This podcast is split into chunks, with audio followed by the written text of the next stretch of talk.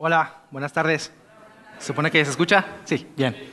Hola, qué eh, buenos, buenas tardes. Qué bueno que podemos vernos nuevamente, eh, adorar el nombre de, Dios juntos. Créeme que es una experiencia increíble. No sé si se escuchan cuando estamos cantando, la verdad. Ah, mi corazón se hace chiquito. Porque sabemos que exaltamos a un solo Dios, ¿verdad? A un Dios vivo. Y bueno, eh, Déjenme darles la más cordial bienvenida. Si alguien nos visita por primera vez, siéntanse en casa, siéntete en familia. Esta es tu casa, esta es tu, iglesia, esta es tu familia, ¿no? Y, bueno, este, les decía en el primer servicio que si México no hubiese metido el, tercer gol, eh, si hubiese metido el tercer gol, el primer servicio no hubiera, hubiera estado vacío. Y este servicio, todos hubieran estado enojados, ¿no? Porque Obviamente no teníamos mucha esperanza ¿no? contra Francia, pero, pero bueno, qué bueno que, que estamos aquí este, todos contentos, ¿verdad? Este, bien expectantes a lo que Dios nos va a hablar a nuestra vida. Eh, ahí por ahí Marcelo comentaba que el día viernes y el día sábado tuvimos una este, conferencia de comunidad vertical, igual un tema muy importante, este, muy padre ahí, este, la comunión que tuvimos, eh, vinieron chicos de otras este, iglesias, incluso de otro estado, vino un grupo ahí de la iglesia Vínculo este, en Puebla y la verdad pasamos un tiempo muy lindo. También este, estamos cerrando, eh, al día de ayer cerramos con el ciclo de, de, jóvenes, jóvenes conexión, nos vemos hasta enero. Eh, la semana pasada cerramos eh, también el grupo de hombres y mujeres de conexión. Ya, estamos cerrando porque llegamos a diciembre. Llegamos al último mes de, del año, no sé cómo llegas a este mes y ya llegaste ahí casi casi arrastrándote o, o llegaste ahí fresco, ¿no? Ahí, ¿verdad? Ahí. Y diciembre me llama la atención que este, tiene la característica de que siempre hay gente esperando algo. siendo honestos, ¿qué esperamos en diciembre? El aguinaldo. Los que trabajan dicen, no, yo espero el aguinaldo. Uno dice, ¿sabes qué? Yo ni lo espero porque ya lo debo, así que se me va a ir así como en el agua, ¿no? Los niños que esperan, el regalo, ¿verdad? Bueno, no, acá no, están, hay niños, pero eh, imagino que ahí en Kids están haciendo ya su carta, ¿no? No sé. Este, están esperando el regalo. Este, los chavos que estudian, pues ya están esperando que sean vacaciones. Bueno, igual la gente que trabaja, ya quieren que sean vacaciones, ya quieren levantarse a las a la una, dos de la tarde, ¿verdad? Bueno, me han contado por ahí. Pero bueno, este, también esperamos que, podamos eh, estar en familia, pasar un tiempo ahí con, los, este, con los hermanos, con nuestros papás, con los hijos, todos en familia. Pero todos en diciembre estamos esperando algo, a que llegue algo, a que pase algo, ¿verdad? Y bueno, también diciembre, en este mes, nos trae la última serie del año. Y como por ahí este, comentamos, esta serie se llama La Llegada. Eh, Sabes, en cierto contexto, eh, este periodo del tiempo lo llama el adviento, ¿no? que es una palabra latina que creo que quiere decir como la, llegada o la venida, ¿no? Bueno, nosotros no hablamos latín, le pusimos la llegada, porque estamos esperando la llegada de nuestro Salvador. Este, obviamente sabemos que no nació eh, exactamente el 25 de diciembre, pero si tomamos este tiempo para recordar, para que podamos estar eh, apreciando eh, todo lo que nos llevó a, que esa llegada pudiese marcar un antes y un después en la historia de la humanidad. Y sabes, durante este domingo y los siguientes tres domingos, hasta, hasta el 25, vamos a estar hablando de cuatro palabras bien importantes que nos ayudan a apreciar la obra y por qué esa llegada fue tan importante para la humanidad. Y la primera cosa de la cual vamos a estar hablando tiene que ver con lo, que les comentaba, con esa esperanza. Eh, bueno, este, sí, como les decía, todos en diciembre estamos esperando algo y bueno, estamos enfocando nuestra esperanza a que pase o suceda algo. Pero si tuviésemos que definir este término, esperanza, podríamos decir que la esperanza es el sentimiento de anticipar un futuro eh, que es mejor que el presente. La esperanza es un sentimiento de anticipar un futuro que es mejor que lo que está pasando ahora, que es mejor que nuestro presente. ¿Cuántos de ustedes han tenido ese sentimiento? Siendo honestos, ¿cuántos de ustedes han dicho, me gustaría que, que, lo que venga mañana, que lo que venga después, sea mejor que lo que está pasando ahora? Porque ahorita la verdad, ah, no están las cosas tan bien. Yo creo que es un sentimiento muy común dentro de la persona, dentro de la experiencia humana, es algo que siempre estamos eh, anhelando. Obviamente la vida no es perfecta, lo sabemos, y por eso siempre estamos pensando, ojalá que en el futuro esté mejor esta situación, ojalá que en el futuro pueda tener esto, pueda ser feliz, pueda ser libre. Todos estamos teniendo este, este sentimiento, ese sentimiento de esperanza. Y sabes, eh, esta definición que te di tiene algo implícito. Como te decía, la esperanza es el sentimiento de anticipar un futuro que es mejor que el presente. Y ahí es donde surge la pregunta, pero bueno, ¿por qué el presente no es bueno? ¿Por qué el presente eh, no, está, no es perfecto? ¿Por qué tengo que tener esperanza en algo eh, futuro porque, para que, que, sea mejor que lo que tengo ahora? ¿Sabes? Este, yo creo que para responder a esta pregunta tenemos que ir hasta el principio. Y ya estuvimos estudiando eh, estos últimos años el Antiguo Testamento y tenemos también que remontarnos al Antiguo Testamento para ver por qué el presente, por qué ahora no está tan bien, por qué este, esta realidad no es la mejor que podíamos tener. ¿Te acuerdas de Adán? Hemos hablado mucho ya de nuestro ancestro más común. Pues bueno, yo creo que es un buen punto de partida. Podemos partir desde Adán. Porque cuando Adán eh, pecó, cuando Adán y Eva pecaron, el pecado que ellos hicieron, eh, esa transgresión a lo que Dios había dicho, no solo se quedó ahí, no solo se quedó con ellos, qué bueno hubiese sido, ¿no? Que se hubiera quedado ahí nada más. Eh, el pecado entró a la humanidad y se empezó a transmitir de generación en generación, de generación, y llegó hasta nuestros días, hasta eh, 4 de diciembre de 2022, a Corregidora. Así se fue transmitiendo el pecado, el pecado. Y el pecado no únicamente es pecado y ya. Eh, lo malo del pecado es que trae consecuencias. El pecado trae secuelas, que esas secuelas hacen que nuestra realidad, que nuestro presente no sea lo mejor, no sea eh, lo que hayamos querido, no sea, eh, no sea perfecto. ¿Cuáles son estas secuelas del pecado?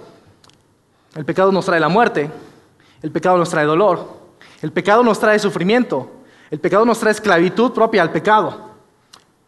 ¿Te das cuenta? Son secuelas, son cosas con las que hacen que nuestro presente no sea el que nosotros queremos, que nuestro presente no sea el mejor, nuestra vida no sea la vida perfecta. Y es curioso porque cuando Dios crea a Adán y a, Eva, son cosas eh, que Dios no diseñó para ellos. Lo que Dios diseñó para Adán y Eva era, era vida, era que pudieran estar en esa comunión íntima con Él. Y sin embargo, cuando entra el pecado, entran todas estas secuelas. Y se acuerdan que cuando este, estudiamos el Antiguo Testamento, estudiamos de un pueblo en particular, ¿verdad? El pueblo de Israel. Es el pueblo que Dios escogió por, gracia, por, decisión de Él, para que fuera el pueblo, el, pueblo elegido, para que ese pueblo pudiera extender ese reino a todas las demás naciones, a toda la humanidad. Y desafortunadamente ese pueblo también ya nació siendo pecador. Estaba constituido por personas pecadoras ahí. Y este pecado del pueblo les trajo, obviamente, consecuencias, les trajo este, secuelas de esto. ¿Se acuerdan cuando estaban, este, eh, cuando fueron llevados cautivos, cuando salieron, cuando estaban en esclavitud en Egipto, cuando estaban en el desierto, cuando estaban este, con miedo de, ver si llegaban a la tierra prometida y todo eso? Y sabes qué es curioso porque a pesar de que el pueblo sufrió algunas cosas, a pesar del pecado del pueblo, la fidelidad de Dios siempre se mantuvo presente en la historia del pueblo, en la vida del pueblo. Yo creo que no hay ninguna parte de la Biblia, eh, en todo el relato del Antiguo Testamento, en donde diga, ¿sabes qué? Y Dios dejó de ser fiel con el pueblo y se olvidó del pueblo. Si alguien lo tiene, pues puede decirnos, pero yo creo que no hay. No existe esa parte, porque la fidelidad de Dios se mostró constantemente con el pueblo, hacia el pueblo. Y entonces, si te das cuenta y si te acuerdas un poquito, cuando en los últimos libros del Antiguo Testamento apareció la profecía de alguien especial. ¿Se acuerdan quién fue? ¿Qué, era esa, eh, esa profecía? ¿Que iba, que iba a llegar qué? Un Mesías, exactamente. Y un Mesías es como un, enviado, un elegido. Y el pueblo decía, veía al pasado decía, es que Dios tiene razón. O sea, Dios nos sacó del pueblo de, Egipto, nos, mantuvo en el desierto, eh, nos dio la tierra, eh, ahorita estamos cautivos, pero tenemos confianza en la fidelidad de Dios. Tenemos esperanza en la fidelidad de Dios. La fidelidad de Dios va a traer a ese Mesías para que podamos ser libres por fin. Y es ahí donde podemos ver que el pueblo depositaba la esperanza, depositaba su esperanza en ese Mesías, por algo eh, que había visto en el pasado, por todas las promesas que Dios les había dado y que se estaban cumpliendo y que se iban a terminar de cumplir con, la llegada de ese Mesías. Y a la luz de todo esto que, que les he comentado, vamos a quedarnos con la siguiente idea. La fidelidad de Dios en el pasado reafirma en Cristo la esperanza del creyente. Lo digo, de nuevo, la fidelidad de Dios en el pasado reafirma en Cristo la esperanza del creyente. ¿Y de qué trata esta esperanza? ¿De qué podemos decir? Eh, ¿Por qué es importante que Cristo reafirme eh, la esperanza en el creyente? Sabes, el pueblo de Israel eh, tuvo ahí cierta ah, distorsión en cuanto a, qué era su esperanza realmente. Ellos creían que, podían ser libres geográficamente, que podían ser libres del, reino, perdón, del imperio romano, del imperio babilónico y todo eso. Y decían, ah, es que el Mesías va a llegar para esto, para darnos esa, clase de libertad. El objeto de, su fe, el objeto de su esperanza era el correcto, era el Mesías, pero el enfoque era el incorrecto. Y como creyentes, ¿por qué debemos reafirmar nuestra esperanza en Cristo? ¿Sabes qué? Eh, esta esperanza, o de qué tenemos esperanza, primeramente eh, tenemos la esperanza de una nueva naturaleza. Tenemos la esperanza en Cristo, Cristo reafirma la esperanza de que tenemos una nueva naturaleza. ¿Por qué una nueva naturaleza? Y vamos a estar eh, leyendo en, la carta que Pablo escribe a los romanos, en el capítulo 5, ¿a qué se debe que tengamos una nueva naturaleza? Fíjense bien, dice lo siguiente, por medio de un solo hombre el pecado entró al mundo, y por medio del pecado entró la muerte. Fue así como la muerte pasó a toda la humanidad, porque todos pecaron. Si van siguiendo la, historia, el pecado entró ¿qué? en un hombre, y de ahí, de generación en generación en generación, se ha pecado. Eh, no sé si tú te has sentido triste porque, eh, bueno, dicen que ahora somos la generación de que todo está caro, de que no nos dejaron terrenitos, ¿verdad? Ahí los papás, los abuelos. Eh, pues sí, tienes una, tienes, una, este, tienes una herencia y esa herencia es el pecado. No está tan buena, ¿verdad? Pero es una, es una herencia que viene desde Adán. Desde, desde ese hombre que pecó, que decidió pecar y que se ha ido transmitiendo hasta ahora. Tenemos esa herencia y por eso la característica del hombre dejó de ser una la característica de que fue creado a la imagen de Dios para ser el representante de, Dios en la tierra. Eso se cambió porque ahora la naturaleza del ser humano a, través del pecado era, una, es una naturaleza pecaminosa, cuya característica es el pecado. ¿Y sabes qué trae el pecado? Como te dije, las secuelas. La principal de ellas es la muerte. Dejamos de ser esa creación que, Dios dio, a la cual Dios dio vida para que pudiésemos extender su reino, para pasar a ser ahora una creación, una humanidad cuya, naturaleza es el pecado. Estar esclavizados al pecado. Una, humanidad que iba de mal en peor, corrompida, eh, totalmente corrompida, tratando de acercarse a Dios conforme a sus fuerzas, a lo que ellos podían hacer, y se frustraban porque no era posible de esa manera. Esa era la característica de esa naturaleza, una naturaleza pecaminosa. Y en este contexto vemos por qué eh, los profetas que apuntaban un Mesías decían, ¿sabes qué? Es que ese Mesías nos va a dar libertad. Pero ellos estaban refiriendo a esa libertad, a la libertad del pecado, no, una, una libertad política, una eh, libertad geográfica de que pudieran eh, ser libres y ya tuvieran sus tierras ahí. No, tenía que ver con una, una libertad del pecado. Dios les mostró tanta fidelidad a ellos y en Cristo y en el Mesías iba a reafirmar esa esperanza de que pudieran tener una nueva naturaleza. Pero te digo, el problema del pueblo fue que el enfoque era distinto, fue que su enfoque era distinto.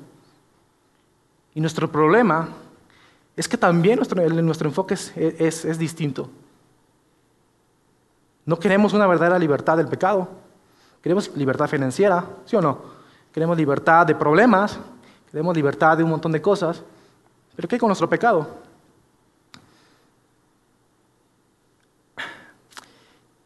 Las circunstancias del pueblo hicieron que, que, que se distorsionara esta verdad, porque sí, en efecto, el, el Mesías iba a traerle libertad, pero no la libertad que ellos estaban buscando, no la libertad que ellos querían. No, no esa naturaleza que estaba caracterizada por el pecado iba a seguir iba a continuar porque ellos no entendían verdaderamente cuál era eh, la libertad que el Mesías les estaba, les estaba ofreciendo, que Dios estaba poniendo a disposición.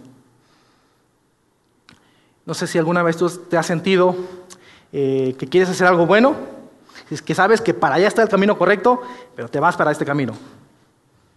¿Qué te hace, qué te hace sentir esto? Quizás enojo, frustración, tristeza, la volví a regar Sabía que era ahí y me fui por allá. Eso es la naturaleza pecaminosa. Esa naturaleza que nos hace ir en contra de Dios. La naturaleza que nos hace saber que hay algo bueno y preferir lo malo. No te sientas eh, triste, es normal. Es normal en aquellas personas que no tienen a Cristo. Imagínate vivir sin esta esperanza del pecado. Imagínate que estuviésemos condenados a que, eh, así como estamos ahorita, así nos vamos a quedar siempre. Sin esperanza para cambiar esa naturaleza. ¿Y sabes qué? Eh, a la luz del versículo 15 de, de Romanos 5, que dice lo siguiente, pero la transgresión de Adán no puede compararse con la gracia de Dios. Pues si por la transgresión de un solo hombre murieron todos, cuánto más el don que vino por la gracia de un solo hombre, Jesucristo, abundó para todos. Y esta es la nueva naturaleza que tenemos en Cristo. Una naturaleza que se caracteriza por la gracia, por la gracia que recibimos, por la gracia que damos. Es también, es una, también una naturaleza que se enfoca en lo espiritual, en lo interno. Porque esa es la manera en que Dios trabaja, de adentro hacia afuera. Dios nunca trabaja de afuera hacia adentro.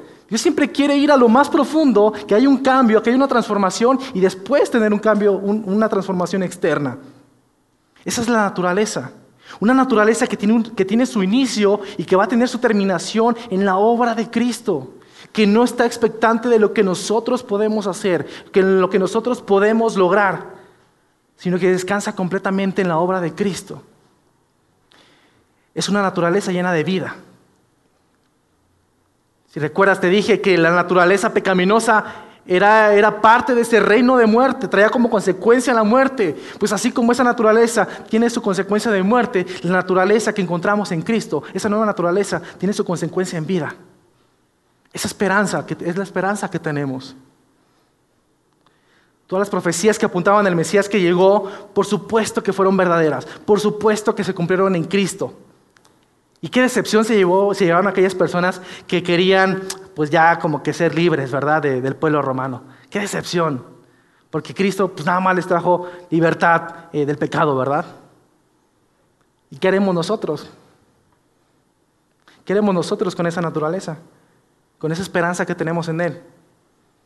De que nuestra vida ya no sea más caracterizada por ser esclava del pecado, sino que ahora tenemos la oportunidad de tener vida en Cristo por lo que Él hizo en nosotros. ¿Qué vas a hacer tú? ¿Qué vamos a hacer nosotros con eso?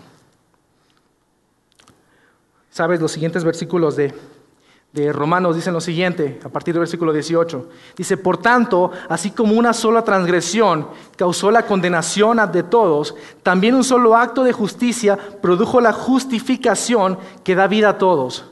Porque así como por la desobediencia de uno solo, muchos fueron constituidos pecadores, también por la obediencia de uno solo, muchos serán constituidos justos. Y es aquí donde quiero tocar el siguiente punto, que en Cristo reafirmamos la esperanza de tener una nueva condición. Y déjame explicarte por qué es importante esto de una nueva condición. Quiero que, pongas atención a cómo Pablo describe eh, cuál era nuestra condición eh, antes de Cristo. Checa. En Efesios 2.3 dice, bueno, nos describe que éramos hijos de ira. En Colosenses 3.6 nos dice que éramos hijos de desobediencia. En Tito 3.3 explaya más y nos da unas características bien interesantes. Eran necios, eran desobedientes, eran descarriados, eran esclavos de todo género de pasiones, eran detestables y un largo etcétera. Y me llama la atención cómo en Romanos 5, 5.10, unos versículos antes de los que leímos, eh, nos describe que nuestra condición era de ser enemigos de Dios. Wow, ¿cuántos de aquí tienen enemigos? Nah, sean honestos. bueno, no lo digan pues, hay que quede ahí en su conciencia. Pero verdad que a nuestros enemigos como que no le deseamos lo mejor, ¿verdad? Eh, decía en el primer servicio que creo que lo, mejor que les decíamos a nuestros, a nuestros enemigos es que ya se vayan con Dios, ¿verdad? Ah, ah, me gustaría poder ya que te fueras ahí con Dios. Bueno, imagínate que tu condición, que tu característica fuera esa. ¿Sabes qué, Daniel? Tú eres enemigo de Dios. Tú eres una persona detestable, un necio, un arrogante, un hijo de ira, un hijo de desobediencia. ¿Cuántos dicen amén? Yo creo que nadie, ¿verdad? Porque imagínense ser, enemigo de Dios, que Dios te considere así, como su enemigo, Sí está bastante, bastante fuerte esto, ¿verdad? Pero sabes, si bien ahora somos parte de una nueva naturaleza, cuya característica ya no es más el pecado, sino la vida, sino la gracia, también tenemos una nueva condición delante de Dios. Porque Dios ya no nos ve como sus enemigos, ya no nos ve como esas personas detestables, ya no nos ve como hijos de desobediencia. ¿Sabes cómo nos ve ahora Dios? Como sus hijos. Podemos ser llamados hijos de Dios por la obra que ese Mesías hizo. Tenemos esa esperanza de tener una nueva condición en Dios. Y ya nuestra característica ya no va a ser más el pecado, ni lo malo que hemos hecho, sino que ahora nuestra característica, nuestra condición delante de Dios es ser hijo de Él. Y es porque Dios nos ve como personas justas. Dios ve a las personas con pecado como personas injustas, que no pueden alcanzar la salvación. Y esa era nuestra condición, y esa fue nuestra condición por mucho tiempo en nuestra vida. Personas injustas, personas separadas eternamente de Dios. Pero por el Mesías tenemos, tenemos la justicia. Hemos alcanzado la justicia por medio de Él. Y ahora Dios nos ve como personas justas. No sé qué, qué impacto tengo esto para tu vida. A veces nos sentimos como que llegamos a la iglesia desde que empezamos a caminar con el en el cristianismo y decimos, ya eres un hijo de Dios. Y pasamos toda nuestra vida eh, diciendo, ah, somos hijos de Dios, sí, muy bien. Y es verdad. Y quizás nunca nadie nos dijo que antes éramos eso enemigos de Dios a causa de nuestra naturaleza pecaminosa. Y esta nueva condición de justos importa porque ya no somos más considerados enemigos de Dios. A su vez, esta condición nos da beneficios.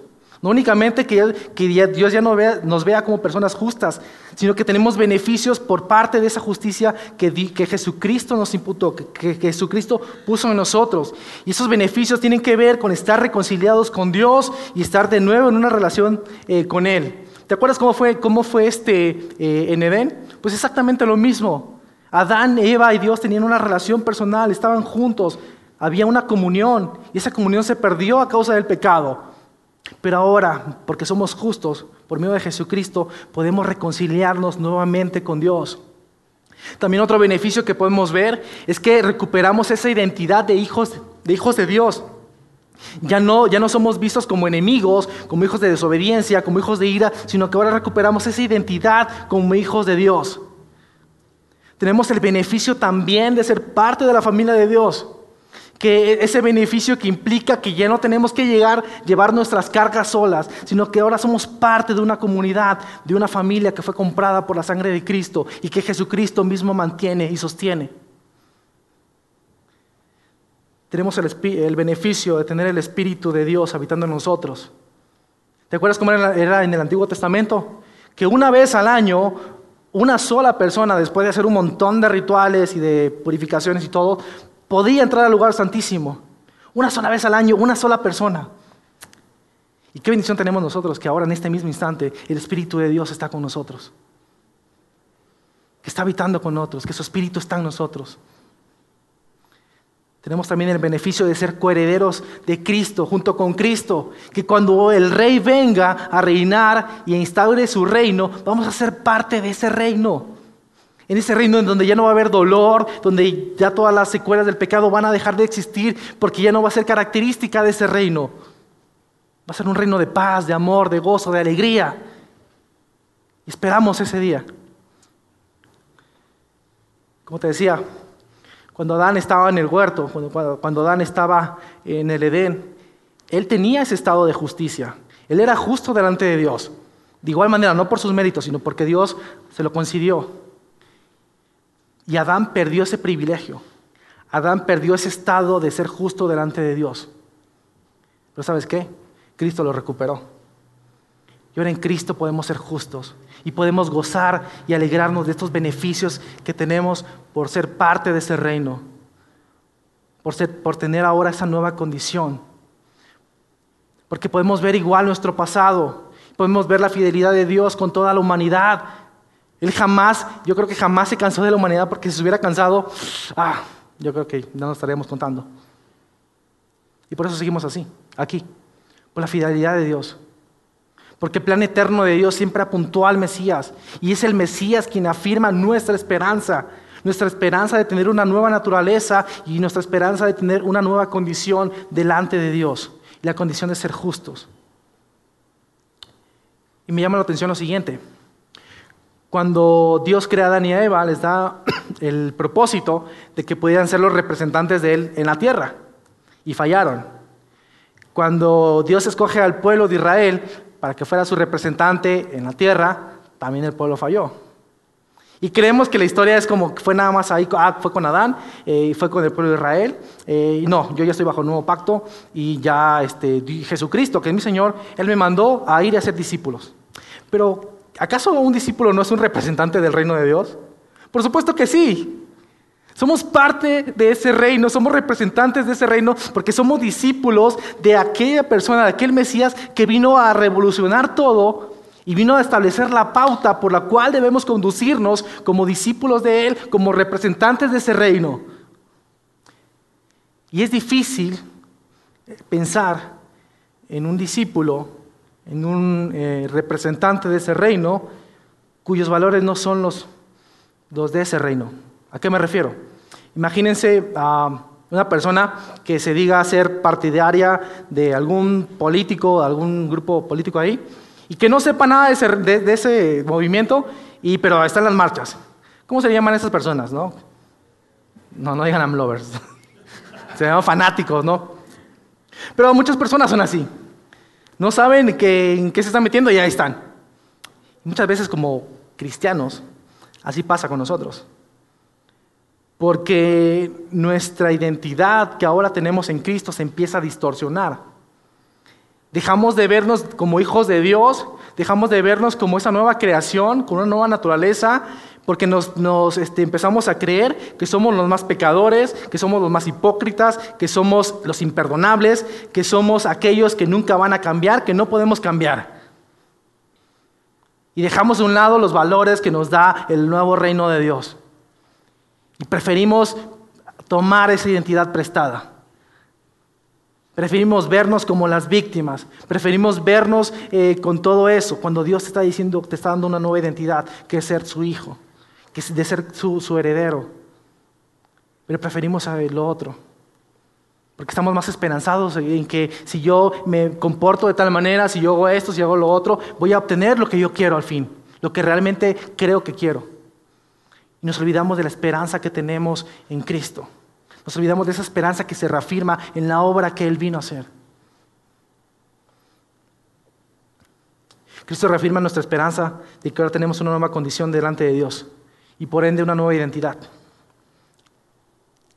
¿Sabes qué? Veíamos que Dios, eh, que, en Cristo, Cristo reafirma eh, una nueva esperanza en cuanto a nuestra, a nuestra naturaleza, en cuanto a nuestra condición pero también en Cristo, Cristo reafirma nuestra esperanza de un nuevo futuro.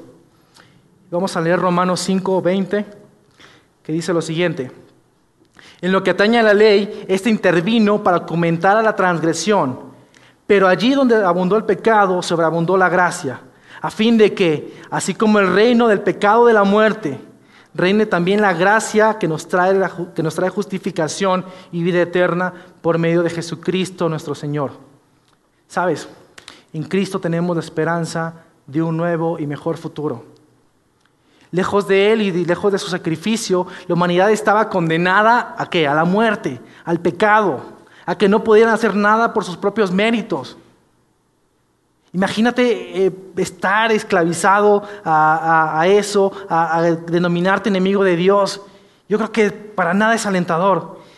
Y que en vez de pensar en un futuro esperanzador, eh, ni siquiera tengas esa esperanza de que tu condición va a mejorar, sino que esté eh, continuamente como jalándote a eso. Tú eres de acá y de aquí no sales. Pero ahora, teniendo una nueva naturaleza, teniendo una nueva condición, sabemos que nuestro futuro no es más desalentador, sino es un futuro con esperanza. Tenemos la esperanza de un mejor futuro, porque sabes que en Cristo tenemos la esperanza de que ya no estamos esclavizados a, las consecuencias eternas del pecado. Y le pongo eternas porque cuando el ser humano peca, Las consecuencias se siguieron transmitiendo, transmitiendo como así como fue la pandemia, así también fue con la pandemia del pecado. Nada lo paró. Ya no hay esclavitud del pecado, ahora hay libertad. También una consecuencia del pecado era ese dolor, ese sufrimiento que traímos, que traímos, perdón. ¿Y qué hacía la humanidad? Se ponía curitas y trataba de poder tener un alivio momentáneo y no lo encontraba.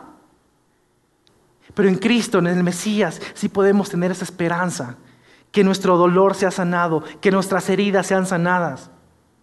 Y sabes qué, Jesucristo nunca dijo, sabes qué, no va a haber dolor, no va a haber sufrimiento. Él dijo, sabes que sí vas a enfrentar toda esa clase de cosas, pero confía en mí, porque yo estoy contigo hasta que yo venga.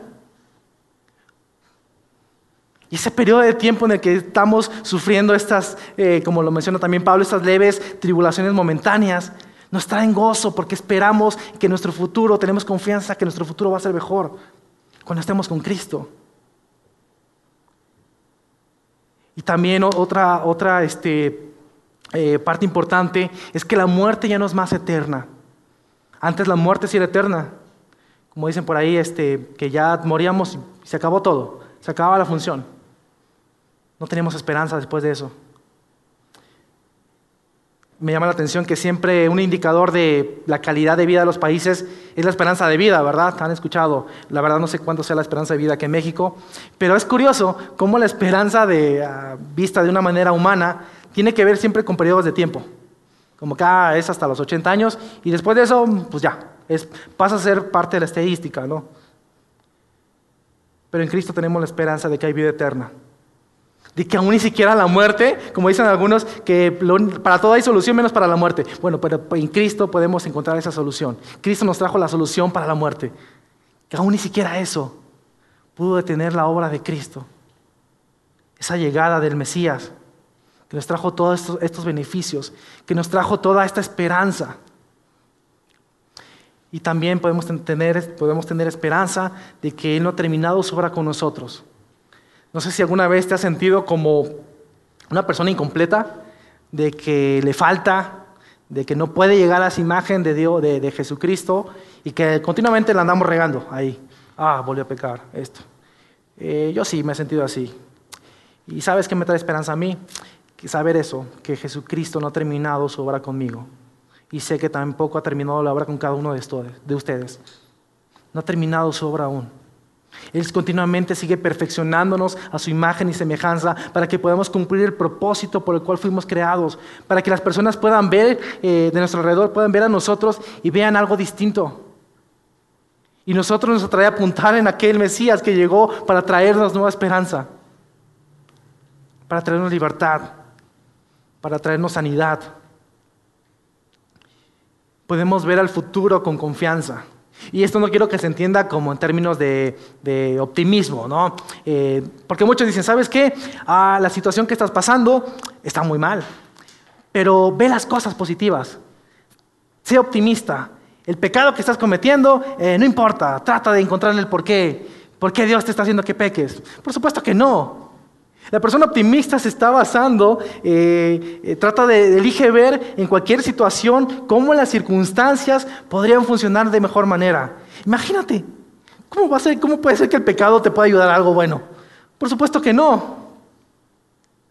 Pero nuestra esperanza de, las circunstancias que tenemos, en las cuales eh, estamos pasando, nos hace ver al pasado la fidelidad de Dios y nos hace también elegir o confiar en un futuro que va a estar mejor con Cristo. Saber que no ha terminado con nosotros, que no ha terminado con, la obra en, cada uno de nosotros. Saber que hay esperanza después de la muerte. Saber que hay es que, libertad del pecado. Todo eso podemos obtenerlo en Cristo. Y saben, nuestra esperanza no se, no se centra ni se tiene que basar en las circunstancias. Porque sabes qué, eh, yo te entiendo, sé que la vida eh, no es fácil. La vida, por supuesto que no es fácil. Es difícil. Hay dolor, hay tristeza, hay amargura, hay enojo, hay estrés. Y como te decía, Cristo no nos prometió estar exentos de eso. Él nos dio la esperanza de que Él iba a estar con nosotros. Y qué bendición.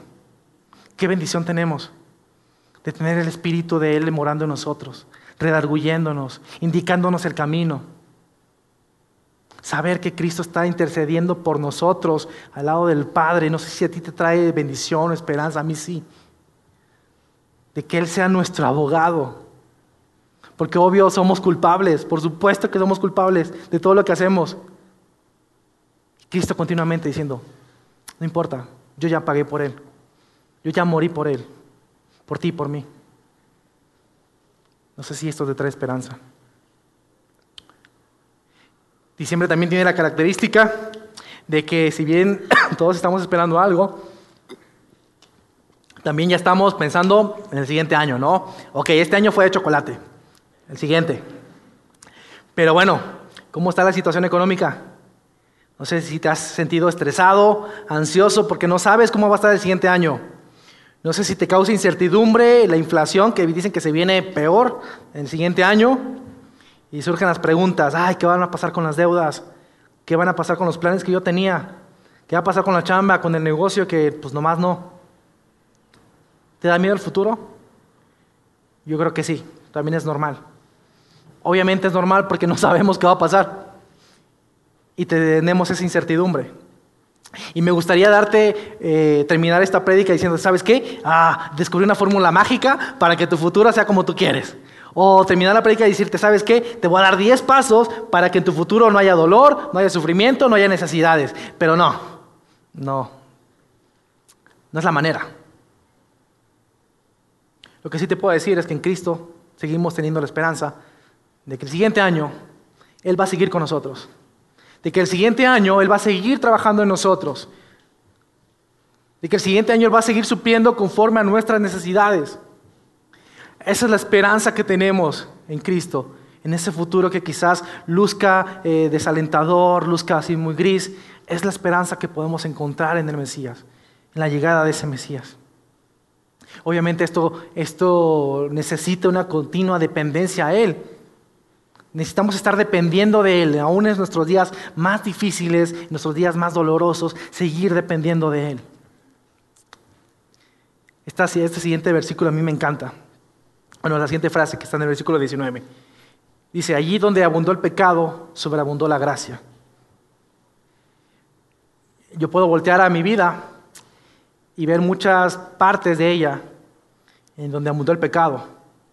Y tú también puedes voltear a ver tu vida y ver esos años en donde el pecado era la característica, donde esa naturaleza pecaminosa era lo que conducía a tu vida, donde tu condición delante de Dios era de ser enemigo de Él. Pero aún allí, en esas condiciones, aún y cuando Adán falló, aún y cuando el pueblo falló, aún y cuando nosotros fallamos, podemos ver la gracia de Dios sobreabundando en nuestras vidas, en la vida del pueblo, en la vida de la humanidad. Porque Dios nunca se rindió con nosotros. Siguió mostrando su gracia por toda la humanidad y la sigue mostrando en nuestro día a día. Quizás pienses que en tu vida el pecado está sobreabundando. Quizás estés viendo tus problemas como gigantes que nadie puede derrotar. Quizás tus problemas son únicos y nadie más los tiene. Quizás crees que esos pensamientos que tienes son más fuertes que no puedes con ellos. Y para eso te hago la siguiente pregunta. ¿Qué es más grande que Dios? ¿Qué es más grande que la gracia que Dios nos muestra? Yo creo que nada, ¿verdad?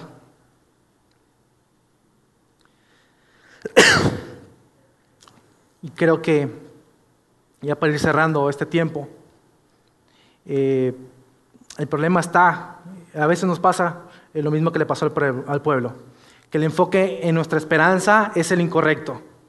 Y te hago la siguiente, pregunta, te hago la siguiente pregunta. ¿Cuántas veces has creído que aquello a lo cual tienes esperanza te va a solucionar todo? Por ejemplo, el problema puede ser que nuestra esperanza esté en que en el aguinaldo, ¿verdad? Ah, es que si soy libre de deudas, voy a ser libre en verdad. Vas a ser libre quizás para endeudarte de nuevo. Porque hay un problema en tu corazón. Y tú quieres que con algo físico, que con algo externo, arreglar ese problema que tienes en el corazón. O quizás digas, ¿sabes qué? Este, el problema es que te vas a dar ese gustito que tanto te mereces. Y ahí tienes tu esperanza. Es que yo quiero esto porque me la pasé trabajando el año como loco y me merezco esto. Y solo con esto voy a tener la esperanza de ser por fin realmente feliz. De saber qué es la, qué es la felicidad, porque yo ni la conozco. Quizás sea una otra curita en el cual vayas a disfrutar de algo momentáneo, un placer momentáneo, que va a aliviar un poco la tristeza de tu corazón. Pero te decía siempre que es en términos humanos, tiene un inicio y un fin.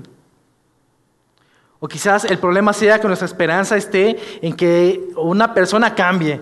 Digas, ah, es que si esta persona cambiara, si mi vecino cambiara, si mi jefe cambiara, la verdad, eh, yo, voy a ser, yo sería feliz, ya estaría completamente pleno.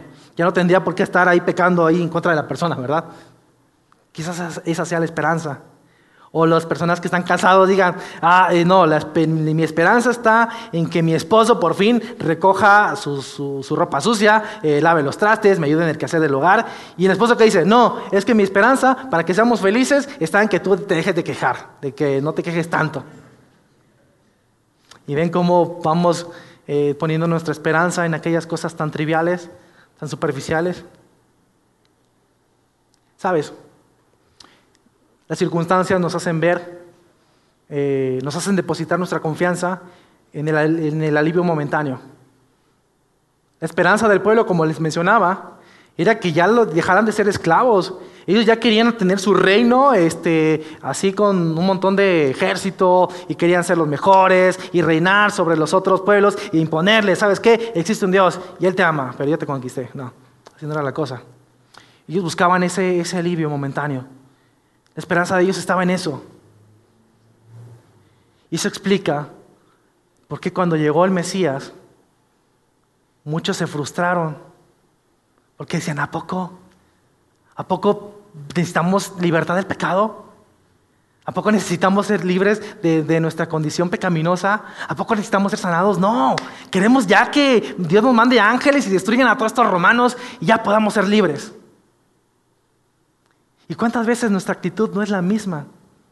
Que queremos que nuestra esperanza resuelva algo momentáneo, algo trivial, y no somos capaces de ver más adentro para ver nuestro verdadero problema, para ver nuestras verdaderas necesidades. Yo creo que Dios sí tiene el poder para darte libertad financiera, para darte libertad eh, de salud, que puedas hacer eso. Dios tiene el poder. Y pasa eso y qué? Vas a seguir con lo mismo, con lo mismo. Porque no, quizás no has tenido una, este, un cambio de naturaleza. Porque quizás tu condición sigue siendo la de, la de antes. Porque quizás sigues viendo el futuro como, ah, yo vivo el día. Yo me centro en las circunstancias. Y eso es todo para mí. ¿Cuál es tu caso? Ya para ir cerrando, vamos a estar leyendo en Primera de Pedro 1, del 3 al 4. Pedro escribiendo dice lo siguiente, alabado sea Dios, Padre de nuestro Señor Jesucristo, por su gran misericordia nos ha hecho nacer de nuevo mediante la resurrección de Jesucristo, para que tengamos una esperanza viva y recibamos una herencia indestructible, incontaminada e inmarchitable. ¿Te das cuenta del orden? Ahí te va de nuevo. Primero empieza a alabar a Dios. Dice, por la gran misericordia de Él, por la gran misericordia de Dios en el pasado, por la fidelidad de Dios en el pasado, ¿qué pasa? Podemos nacer de nuevo. ¿Mediante qué? Mediante la obra de Cristo, mediante la resurrección de Jesucristo, mediante la llegada de ese Mesías que nos ha traído esperanza. Y a partir de esto, sigue diciendo, para que tengamos una esperanza viva y recibamos una herencia indestructible, incontaminada e inmarchitable. Cuando habla de la herencia se refiere a la salvación. Muchas veces Pablo, lo menciona, eh, Pablo y Pedro mencionan la salvación como una herencia, como algo que Dios nos ha dado, como algo que Dios nos ha brindado. Y Pedro acá está diciendo eso, para que tengan una esperanza viva y reciban una herencia indestructible, incontaminada e inmarchitable. Y me llama la atención que diga una esperanza viva. Porque sabes que yo creo que es una esperanza viva para nuestro día a día. Porque sabemos que este mundo está contaminado, este mundo está caído. Y sabes que necesitamos en el día a día esa esperanza, esa esperanza viva. Esa esperanza para aquellos días que no sean tan buenos. Esa esperanza para aquellos días donde hay dolor, donde hay tristeza, donde hay angustia. Esa esperanza para aquellos días donde digas, ¿sabes qué? No sé qué hacer. Ya no sé qué más hacer. Si tenemos una esperanza viva, es porque tenemos un Dios vivo que está con nosotros y que continuamente nos está, nos está ofreciendo eso. La posibilidad de una nueva naturaleza, la posibilidad de tener una nueva condición, una nueva identidad, la posibilidad de que nuestro futuro sea mejor. Diciembre tiene también la característica de ser un mes muy materialista. Ya estamos pensando en qué ropa nos vamos a poner, qué vamos a dar de regalos, qué vamos a hacer de cena, a dónde vamos a ir. Y todo se basa en lo material, en el dinero, qué tanto podemos comprar, qué tanto no podemos comprar. Vamos a depositar nuestra confianza en eso. Vamos a depositar nuestra esperanza en eso. ¿En dónde o en quién va a estar tu esperanza? A partir de lo que acabamos de ver. Te digo, en estos siguientes domingos vamos a estar hablando del amor, del gozo, de la paz que tenemos, que, que con la llegada de Jesucristo nos dio. Hoy comenzamos a hablar de la esperanza. La llegada del Mesías nos trajo esperanza. Y la verdad yo espero que nuestra esperanza siempre esté depositada en Él. Así que iglesia, vamos a estar a terminar este tiempo orando. Padre, gracias Padre. Gracias por tu Hijo Jesucristo. Porque Padre, con su llegada hubo un antes y un después en la historia de la humanidad. Porque Padre, con la llegada de tu Hijo podemos ver, tuvimos la oportunidad de tener una nueva esperanza. Tuvimos la oportunidad de poder eh, tener una nueva identidad, una nueva condición delante de ti. Y Padre, continuamente nos recuerdas que tu obra no ha acabado en nosotros, sino que continuamente podemos acercarnos a ti con toda confianza, Padre, y encontrar a ti alivio, Padre, en poder encontrar en ti esa esperanza que tanto necesitamos. Quizás, Padre, van a haber días en los que no podamos más. Y Padre, que aún en esos días nuestra esperanza siga intacta, sabiendo que tú tienes el poder, en que tú lo hiciste en el pasado, Padre, en que tú lo sigues haciendo en el presente y que nuestro futuro, Padre, está enteramente confiado en ti, está resguardado por tu obra, por la obra de tu Hijo Jesucristo. No desenfoques nuestra esperanza, nuestra intención, Padre, eh, en otras cosas materiales, en otras cosas triviales, Padre, sino que siempre, Padre, esperemos en ti.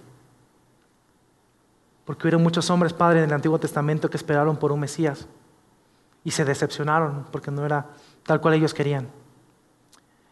Pero también hubieron hombres, Padre, que pudieron morir en paz, sabiendo que por fin había llegado el consuelo para la humanidad.